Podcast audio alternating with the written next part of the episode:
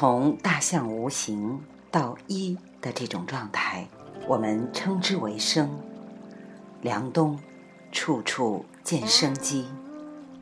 朗读者：子清。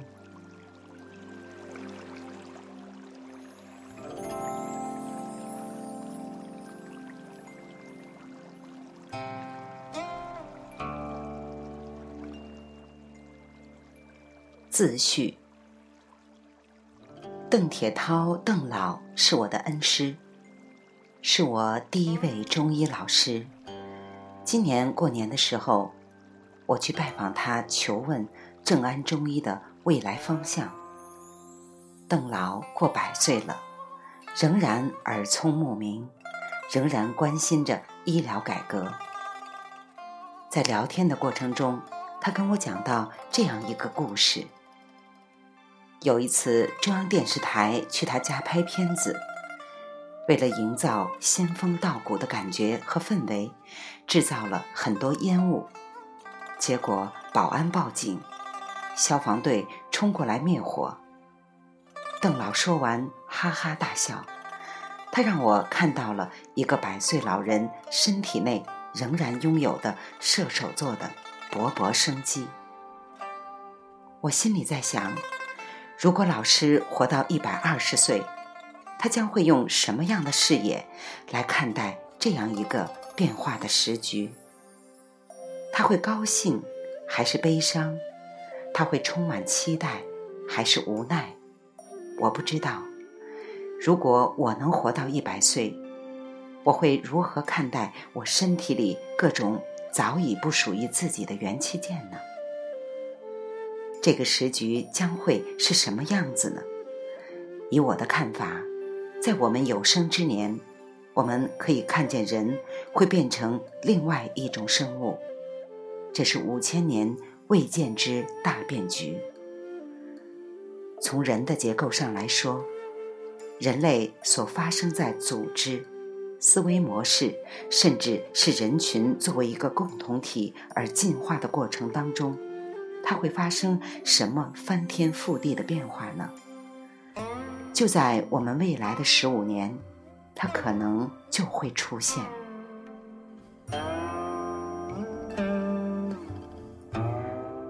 首先，你会发现，虚拟现实已经让你可以不用戴 3D 眼镜就可以看到真实的东西了。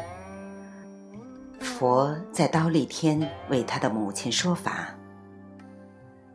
讲《地愿菩萨本愿经》的时候，说着说着，地狱的景象就现前。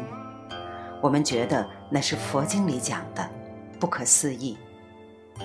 但是你可以想象，在五年之后，马克扎克伯格或者蒂姆库克发布新产品的时候，一款立体的手机或者一个应用就在你面前直接呈现出来。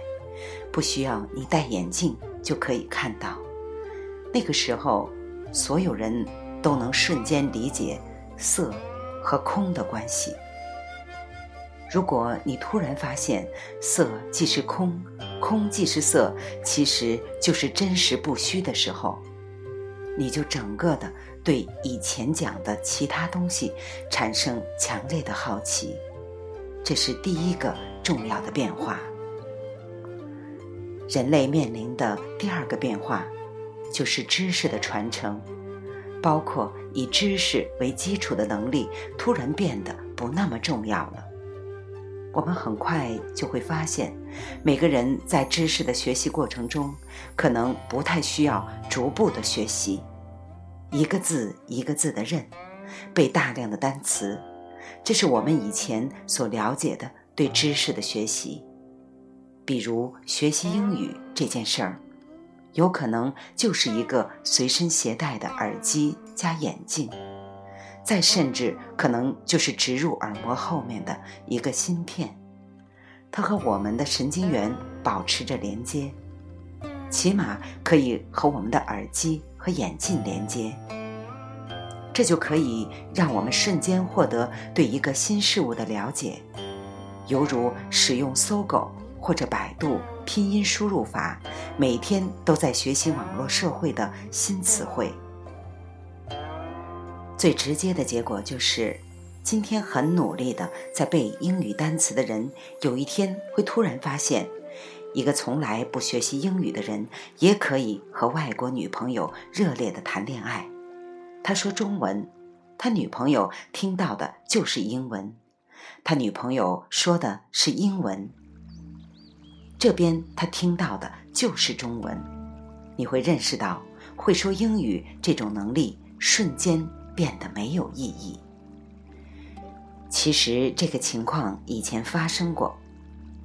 我在高中的时候，穿着拖鞋走入我们学校的一个教室，那里叫计算机室，学的是 WPS、DOS，那是我生平第一门不及格的课。当时我就觉得自己完蛋了，还没有进入电脑时代。我就已经被电脑时代抛弃了。结果后来发现，我不需要学习它。我儿子三岁的时候就可以很娴熟的使用 iPad。他四岁半的时候突然问我什么叫鼠标，他听说了鼠标就问我这个问题。原来他出生那年，我们家就已经不用鼠标了。第三个变化。就是人与人之间的社会关系会发生巨大的变化。最直接的就是，从第一个变化引申出来的推论。当你随时可以跟长得结合了林志玲、Angelina Jolie 的优点，再结合了全世界各种美女优点的虚拟女孩谈恋爱的时候，而且只要你肯付费，包月的话可能花费更少，你可能。就根本没办法跟一个现实中的女孩谈恋爱了。反之，作为一个女性，你也根本没办法跟一个现实中的男士谈恋爱。网络世界可能提供李敏镐加李昌镐的综合形象和性格的男人，与来自星星的你交往，你怎么还可能与一个普通人谈恋爱呢？所以，人与人之间的关系会完全重组。可能这件事就发生在未来的五年、十年，最多十五年之后，你会突然感觉到一种莫名的恐慌。我现在为什么会写这本书？我写这本书其实是一个墨西哥人的告白，是作为最后一批原生态的人，在即将踏入并且见证人类整体上改为另外一个人种的时候。最后一批老生代人和最新一批新生代人的一个过渡时期的记录。我们对于生命的看法，在这样一个历史时期里面，自然会拥有某一种的过渡性。也许这本书放在三年、五年之后，会被人认为错误百出，甚至出版三个月后就会被认为错误百出。我已经坚定地确信这一点。我知道它就是用来记录我错误的想法和我可笑幼稚的一本书。幸运的是，丽品的创办人黄明宇先生仍然鼓励我把它出版出来。